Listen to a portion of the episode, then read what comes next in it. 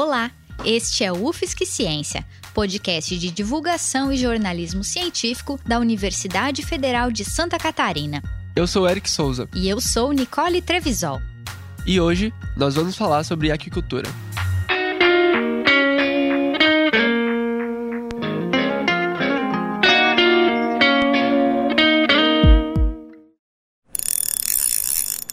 Pescar pode ser uma diversão, mas tem que lidar com linha, vara, isca e a boa vontade do peixe. Para o dia a dia da alimentação, é mais fácil ir ao supermercado. É só pegar o peixe no freezer, passar no caixa e pagar. Mesmo assim, o consumo de peixe no Brasil é baixo comparado à média mundial. O brasileiro come cerca de 10 quilos por ano, a metade do recomendado pela Organização das Nações Unidas para a Alimentação e Agricultura.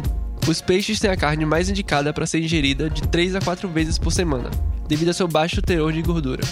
De olho na melhoria dos valores nutricionais dos peixes comercializados no Brasil, a Universidade Federal de Santa Catarina realiza pesquisas voltadas à criação de organismos aquáticos. No Departamento de Aquicultura, uma dessas pesquisas busca o melhoramento nutricional da tilápia do Nilo. Para compreender os caminhos desta pesquisa, vamos conversar com uma professora do programa de pós-graduação em aquicultura e sua orientanda. Eu sou Débora Fracalossi, professora no Departamento de Aquicultura do Centro de Ciências Agrárias desde 99. E trabalho, uh, a minha principal área de atuação é em nutrição, tanto de peixes como camarões. Meu nome é Renata Nóbrega, eu sou aluna de doutorado do programa de aquicultura e trabalho com nutrição de espécies aquícolas, em específico a tilápia. Na UFSC, pesquisas como a desenvolvida por Débora e Renata são realizadas no Laboratório de Nutrição de Espécies Aquícolas, o LabNutri. Ele fica localizado na armação do Pântano do Sul, bem do ladinho da Lagoa do Peri, e essa área de estudos se chama aquicultura. Aquicultura, né, diferente de apicultura, que lida com abelhas, né? A aquicultura lida com a criação de organismos aquáticos. Então, entra a criação de camarão, criação de peixe, criação de molusco, também uh, cultivo de algas, microalgas, macroalgas. E o nosso profissional é formado para atuar em empreendimentos que fazem produção em aquicultura. As pesquisas abrangem tanto água doce, né, ou água continental, como a gente chama, como água salgada, água marinha. E também essa diversidade de espécies, né, desde algas a crustáceos, moluscos, né, e peixes de água doce. Que uma das coisas na aquicultura que é interessante é que a gente, se a gente não protege o ambiente, a gente não conhece, consegue criar o, o peixe. Então, a gente tem que trabalhar muito com essa sustentabilidade da aquicultura, né, para ter um ambiente bom de criação. Então, essa também é uma interface onde o engenheiro de aquicultura pode atuar bastante. E, claro, tem a pesquisa, né? Então, quem vai para a pesquisa, a gente trabalha com várias espécies né, de água doce, nativas, exóticas, e também, quando a gente fala exótica, é uma espécie que não é, não, não, não ocorre aqui no Brasil, por exemplo, né? A tilápia é um exemplo mas uh, tem espécies brasileiras, né, como tambaqui, pirarucu, que também são bastante estudadas para criação intensiva. A pesquisa da Renata foca na nutrição da tilápia, uma área bem específica na aquicultura. A professora Débora, também nutricionista de peixes, fala um pouco mais sobre essa área. Então, como é que a gente trabalha com nutrição de peixes, né? Nutricionista de peixe, o que, que é isso? As nossas pesquisas vão muito em função da gente determinar exigências nutricionais. Quando a gente fala de espécies nativas, o trabalho vai mais nessa linha.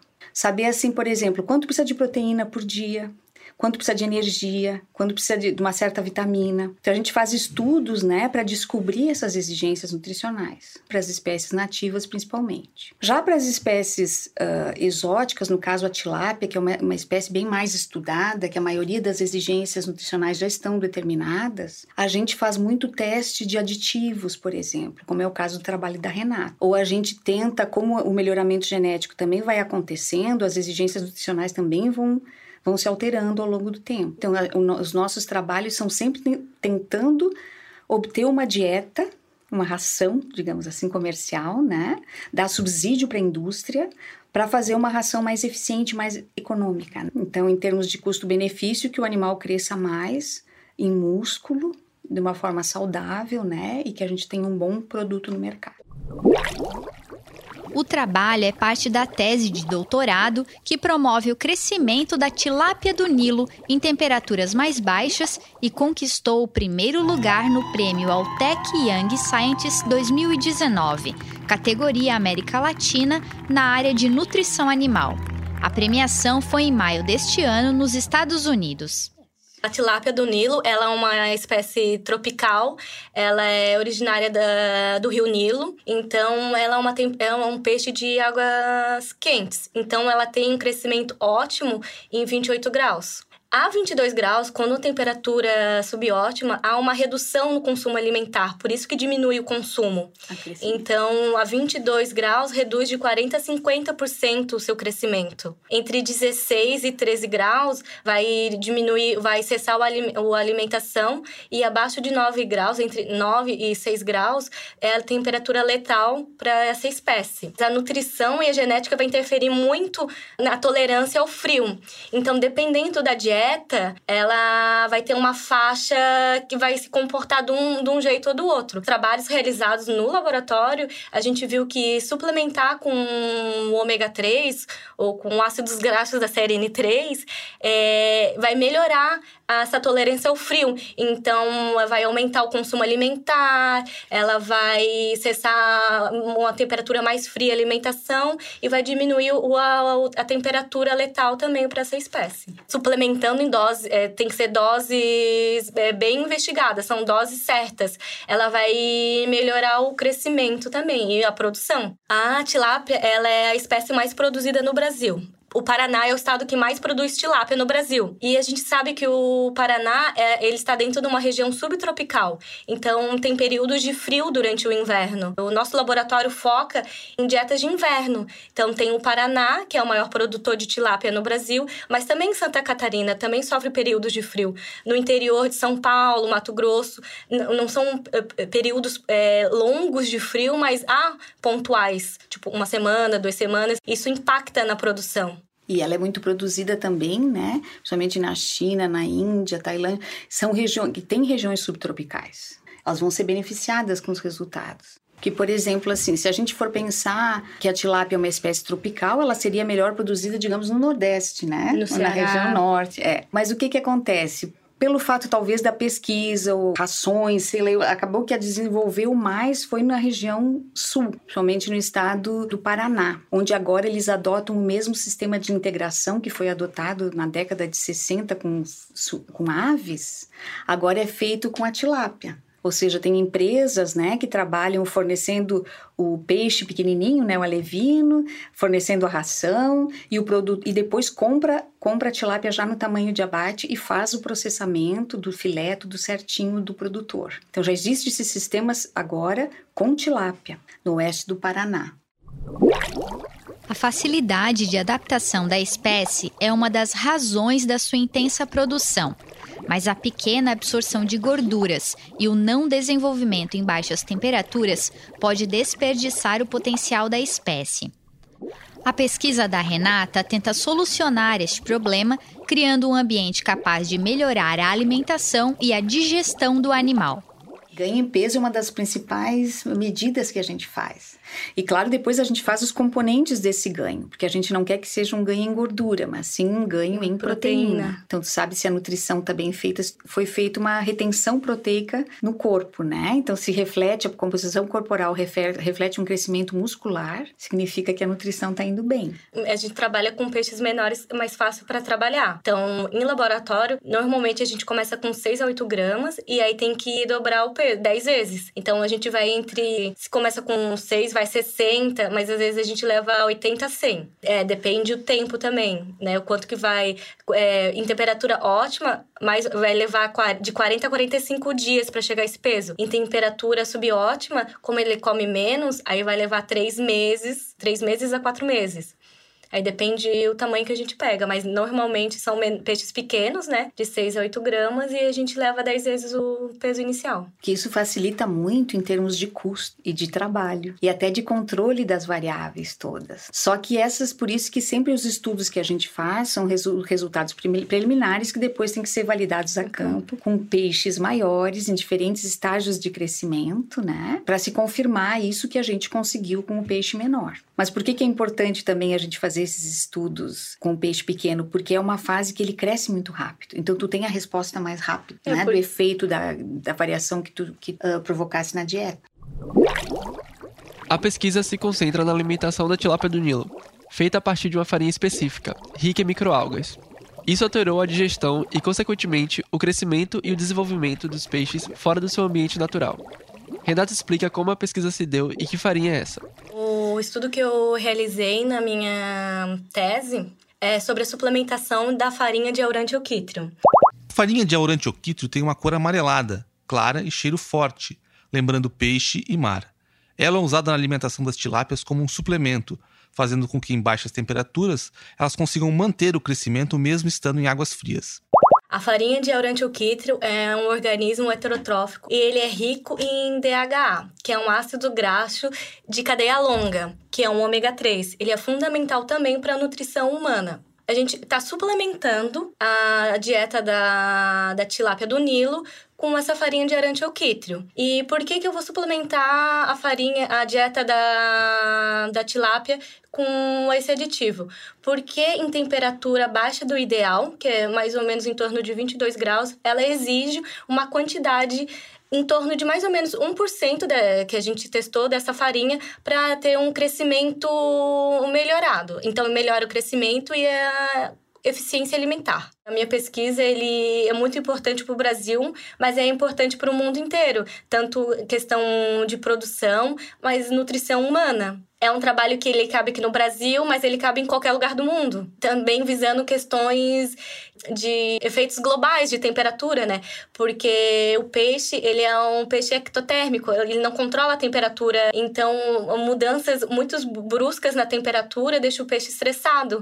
E a gente está trabalhando a nutrição, dietas de preparatórias para o inverno, ou questões de entrada da primavera, porque sobe muito rápido a temperatura, tudo isso deixa o peixe estressado. Então, uh, nosso laboratório, ele vem trabalhando com toda essa linha de pesquisa, que é trabalhar variações de temperatura ao longo do ano para a gente deixar a produção do peixe, o peixe menos estressado em questão de temperatura. A ração é o material fundamental para a realização da pesquisa de Renata. Acomodados em tanques no laboratório, os peixes são alimentados por essa ração rica em nutrientes preparada pela pesquisadora. Então tem que ter vários estudos preliminares para a gente saber qual que é a dieta que vai ser comparada com a dieta comercial, porque com a campo e com peixe maior é muito mais trabalho, então não dá para ficar testando várias dietas. Por exemplo, só a quantidade de ração que tem que a gente tem que fazer, né, para um experimento. É uma coisa quando tu tem que produzir rações para fazer com peixes pequenos. Se tu tem que produzir em viveiros grandes, a quantidade de ração é enorme. Então, normalmente limita muito o número de tratamentos que a gente pode testar quando a gente faz um experimento em viveiros. E também fazer quantidade de ração, é, como estocar essa ração, porque ela tem que ser estocada em lugar seco, em temperatura no máximo até 20 graus. Então, tudo isso a gente tem que ter cuidado. Para um trabalho maior, então tem que fazer toda uma logística de produção de ração, de transporte de ração, diferentes tamanhos. Então, é, o peixe ele cresce, vai aumentar a granulometria da dieta. Então, vai começar de 1,5, vai chega no máximo a 6 milímetros Então, tudo isso tem que planejar. Justamente porque a gente tem que fazer esses trabalhos de validação a campo, né? E nós temos uma, acho que é importante mencionar também, nós temos uma. Uh, uma aliança de pesquisa com a Altec, que é a empresa que produz esse, essa farinha de arantioquítrio. E eles, uh, por cinco anos, eles estão financiando as nossas pesquisas. E, então, a gente está planejando fazer para o ano, para o nosso último ano aí, fazer esse trabalho a campo. Né? Então a gente vai conseguir determinar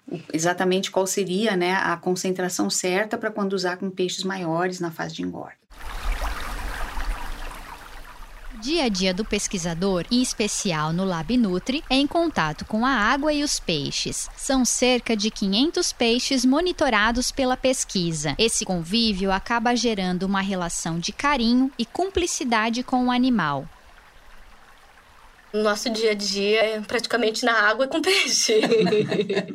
Porque tem sempre tá observando o comportamento do peixe. É, não pode alimentar demais, não pode alimentar de menos. Então tem que, tem que ter um oxímetro para medir o oxigênio, tem que ter um pHmetro para ver o pH da água, um disco de sec para ver a turbidez da água. Então tudo isso tem que monitorar, porque como o peixe vive na água, qualquer variação na água interfere a alimentação. Então, se se o, oxigênio está baixo, a gente tem que avaliar para não alimentar, né? Alimentar só depois que o oxigênio chegar a um certo nível de segurança que a gente pode alimentar. Temperatura também, né? Dependendo da temperatura, não adianta jogar comida, porque ele não vai comer, porque está frio. Barulho, questão de barulho. Então, tem várias questões que a gente tem que estar tá monitorando estar tá alimentando e, e, trabalhando. E o amor, né? Porque quando a gente dedica o amor e carinho, o peixe vem que vem. vem feliz. Ah, eu acho muito prazeroso, porque chega perto do tanque, ele já reconhece, já sabe que é alimentação. Às vezes até fazer assim, tipo, botar a mão em cima do tanque, ele já acha que é comida.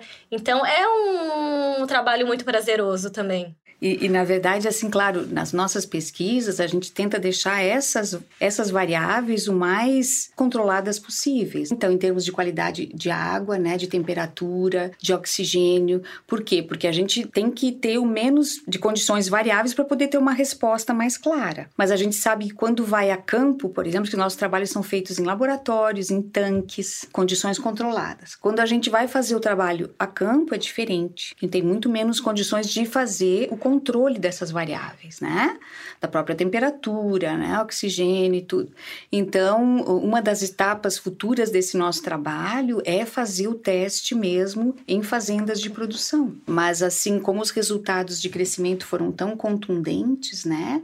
A gente ficou bem animado, porque eu acho que é uma coisa que a gente vai poder ver a campo também. Uma das, das atividades, digamos assim, que demanda bastante paciência para quem trabalha com nutrição de peixes é a alimentação. Então, por exemplo, eu tenho uma ideia: eles gastam para 36 tanques, por exemplo, que é a nossa média lá de, de tanques de trabalho. Os alunos levam duas a três horas por alimentação. Então, isso uma vez de manhã, outra vez à tarde. Então, normalmente os alunos já trabalham, já moram lá na lagoa, lá aquele, no sul sul da ilha já ficam por lá, que grande parte do seu dia vai ser gasto alimentando os peixes. Claro, né? Fazendo as biometrias, que a gente diz que é medindo o peso cada duas semanas. Depois tem todas as análises laboratoriais, que exigem também bastante paciência e meticulosidade para análise de ácidos graxos.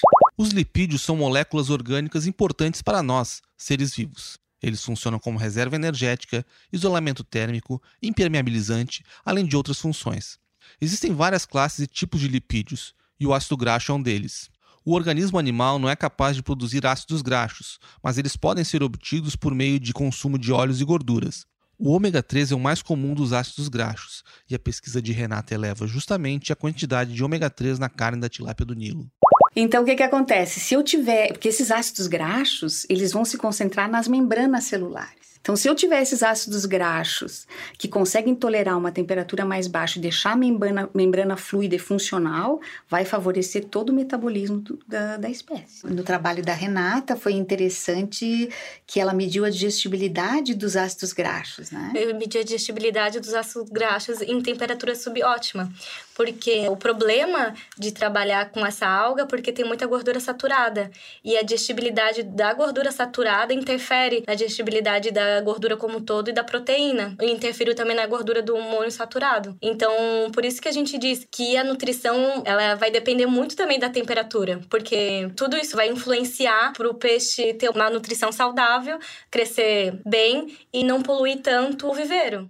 Digestibilidade, de quanto aquele ingrediente vai ser digestível, a proteína, os ácidos graxos, os carboidratos. Na verdade, o que se faz Gordura. é estimar a perda que tu tem no nutriente nas fezes. Nas fezes. Que simplesmente parte do que o animal ingere é perdido nas fezes sem ser aproveitado. Então a gente tenta medir isso, coletando as fezes. Então a gente tem tanques especiais que tem tubos, tubos coletores no, no fundo do tanque. E aí a gente mede o nutriente, por exemplo, a proteína. A gente mede na ração e depois a gente mede nas fezes.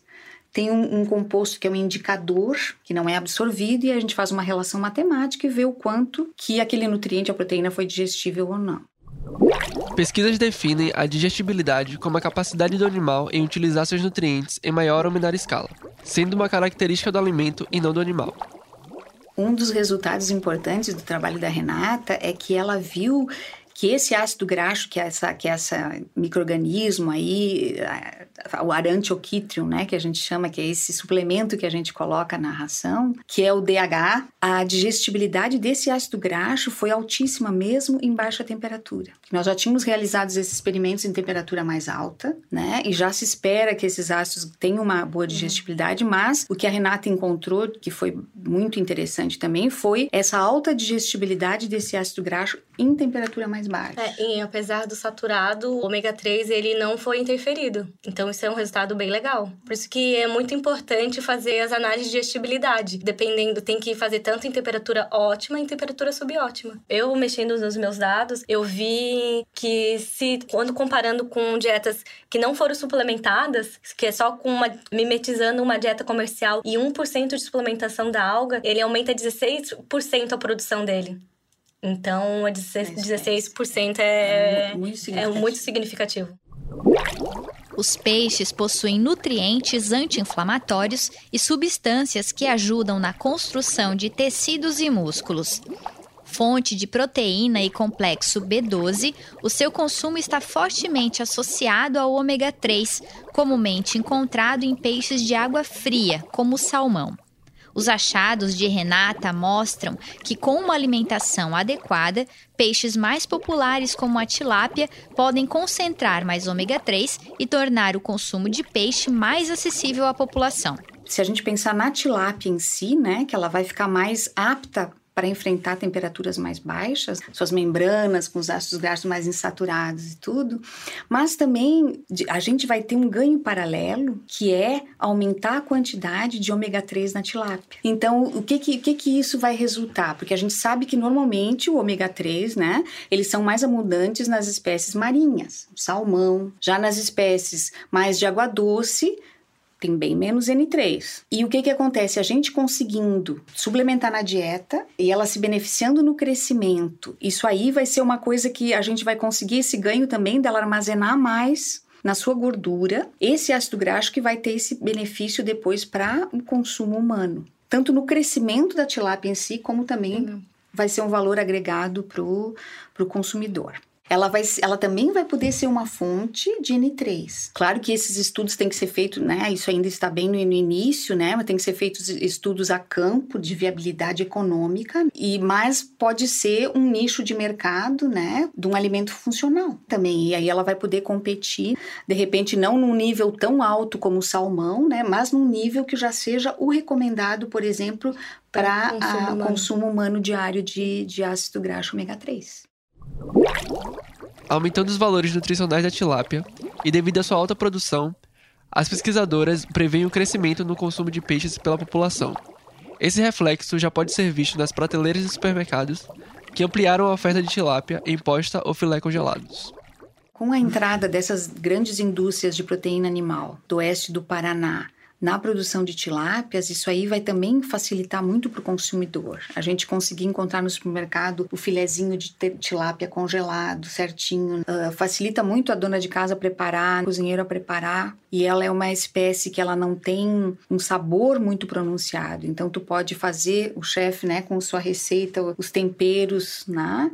para para que fique uma coisa bem saborosa. E é uma espécie de água doce, o pessoal tem medo do, do que a gente chama de off flavor ou gosto de barro. Só que esse tem sido um cuidado bem grande das empresas que estão abatendo, comprando e processando esse peixe, para que o peixe esteja livre desse, desse off-flavor, que na verdade é simplesmente é, um manejo da qualidade de água. Se tem nutrientes demais na água, que favorece o aparecimento de algas que contêm compostos e que vão imprimir esse gosto no, no, no peixe. Não tem nada a ver com comer barro. É, por isso que é importante fazer análise de digestibilidade dos ingredientes, Também. porque analisando a digestibilidade a gente já calcula e diminui a, a perda dos nutrientes para a água. Nossa, então, é. tudo isso a gente consegue estar monitorando. Também pode ter várias linhas, pode ter a tilápia produzida com menor custo, mas já tendo ômega 3 suficiente, e linhas com mais ômega 3. Então, tudo isso depende do mercado. Tudo isso tem que ser estudado, mercado, preço, mas tem pra, dá para fazer as duas linhas. A tilápia do Nilo também pode ser vista como uma oportunidade para abrir novos mercados. Sem espinhos, de cor branca e com sabor suave, o aproveitamento da tilápia vai além da carne, passando pelo couro e pela carcaça, que possuem valor comercial. Olha, as pesquisas que têm sido feitas com o curtimento da, da pele da tilápia estão mais uh, localizadas no estado do Paraná. Tem o pessoal da Unioeste, o pessoal da Universidade Federal do Paraná também, né? De Maringá, que tem feito mais essas pesquisas. E existem vários produtos muito bonitos, sapatos, bolsas que dá para fazer tem uma empresa que vende roupas bastante sofisticada aqui no Shopping Beira-Mar, que quem passar pela frente vai ver uma bolsa linda de couro de pirarucu, né? E pirarucu é essa espécie da Amazônia que tem uma, uma escama bem grande e tá lá exposto, né? E a tilápia já é diferente, porque ela tem uma escama menor, então vai dar uma pele diferente. Mas é um potencial enorme, é uma, uma pele muito resistente, tem um efeito muito bonito. Uh, outra coisa também que tem sido divulgado e está dando muito certo é usar a, a pele da tilápia em terapia para queimados. Até também no seriado da televisão tá aparecendo o pessoal usando isso, né? Numa, na, série, na série do Good Doctor, eu acho que é. Uhum. Apareceu eles fazendo a terapia com o resultado de pesquisas do Brasil, né? Então essa, essa pessoa estava toda cheia de, de, pele de tilápia ali para recuperar uh, das queimaduras. É, e aumentando a produção, vai ter mais o subproduto, que é a pele do peixe. Uhum. Então, vai aumentar isso no mercado e provavelmente vai aumentar também a, a produção desse, desses outros produtos. E acaba barateando, né? uhum. né? Barateando o produto, né? Com a produção maior. É, acaba que não é tão normal, mas quando a gente vai nos eventos de aquicultura, tem várias pessoas que produzem é, muitos produtos a partir do couro de tilápia. Eu mesma tenho uma carteira de couro de tilápia, dá para fazer várias coisas, tipo fita para cabelo, pulseira, Sim. bolsa, cinto. Então, isso é bastante comercializado. Eu tenho uma amiga no produtora no sul do, de São Paulo que ela produz produtos a partir do couro de tilápia. Se a gente fizer um paralelo, por exemplo, com a maricultura, né, aqui na ilha, que auxiliou muito os pesquisadores, né, então os produtores, os pescadores, né, a criação de moluscos, a criação de ostras. No caso da tilápia, uh, já estão sendo feitos testes uh, no norte do estado, em Barra Velha, onde tem a fazenda experimental Yakult do nosso departamento, onde o professor Andreata está testando a tilápia em salinidades mais altas, então mais parecidas com a salinidade do mar. A tilápia é uma espécie que tolera variação em salinidade, desde que seja feita gradativamente e depois se mantenha constante, ela cresce bem. E parece até que ela fica com um sabor bem mais delicado. E a gente tem colaborado nessas pesquisas com ele justamente para fazer a composição de ácidos graxos da carcaça, do filé, para ver se haverá alteração, porque existem relatos na literatura que um aumento da salinidade também favorece a maior armazenamento dos ácidos graxos, esses ômega 3. Então, por exemplo, isso aí seria um exemplo quando a gente teve os problemas com os vírus, né? O pessoal que criava camarão, várias, várias fazendas fecharam em laguna. Seria um exemplo de, por exemplo, poder usar a criação da tilápia em água salgada e ter um mercado né, diferenciado, mas esse pessoal já estaria trabalhando nisso também. É, seria outro nicho de mercado, né? É. Porque ela fica com um sabor diferenciado. Para quem gosta de peixe de água salgada, fica parecido. Então é outro. Vai abrir portas. Porque não vai tirar tanto aquele preconceito de peixe de água doce. Ah, eu só como peixe de água doce, só pe- como peixe de água salgada. E também vai ser um produto que vai ter também o ômega 3 ali. Então é outro nicho de mercado. Então a nutrição tá dentro disso para fazer vários nichos de mercado. Dependendo do que o peixe comer, vai ser um produto destinado àquele mercado. A gente produzindo um peixe melhor, né, mais saudável, é uma forma da gente ajudar. Então a nutrição é muito básica, porque assim é, é o que tu fornece para o animal crescer. Então a gente está na base aí da, da criação. A UFSC foi pioneira no Brasil com a criação do curso de Engenharia de Aquicultura em 1988 e também com a pós-graduação. Conceito 6 da CAPES, com elevado padrão de excelência, a pós-graduação em aquicultura atua em cinco linhas de pesquisa: tecnologias e sistemas de produção, reprodução e larvicultura, patologia e sanidade, manejo e conservação de ecossistemas aquáticos e nutrição e alimentação.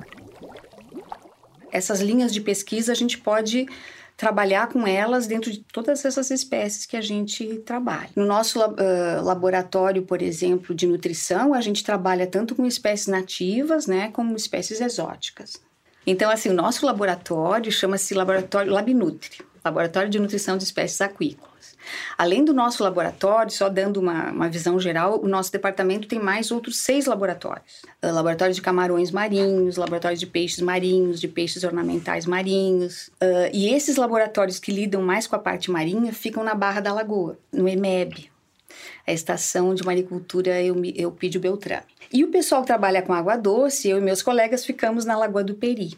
E lá nós temos então o Labnutri, que é o laboratório de nutrição, e o laboratório o LAPAD, que é o laboratório de piscicultura de peixes de água doce. Nós também temos um laboratório de sanidade aquícola, aquícola, né, onde a gente lida com a parte de doenças e patologias, né? E um laboratório de piscicultura marinha também. O campo de atuação do engenheiro de aquicultura é amplo, podendo gerenciar fazendas de criação de organismos aquáticos, estar envolvido na redação de projetos, prestar consultoria na área de aquicultura ou empreendendo com a implantação de fazendas de molusco ou peixe.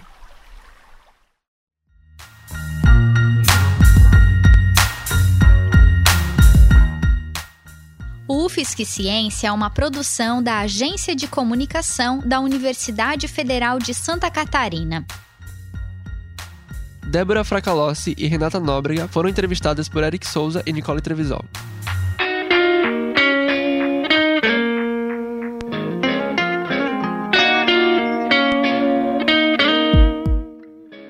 Roteiro de Caetano Machado e Nicole Trevisol. Produção de Caetano Machado, Eric Souza, Leonardo Reinaldo e Nicole Trevisol. Gravado no Laboratório de Radiojornalismo da UFSC, com apoio técnico de Peter e Rock. Editado no Laboratório de Gravação e Edição de Som do Centro de Comunicação e Expressão por Yosandan Mignoni e Lucas Vilar. A música tema é Alegorias de Verão, do álbum Modernas Ferramentas Científicas de Exploração.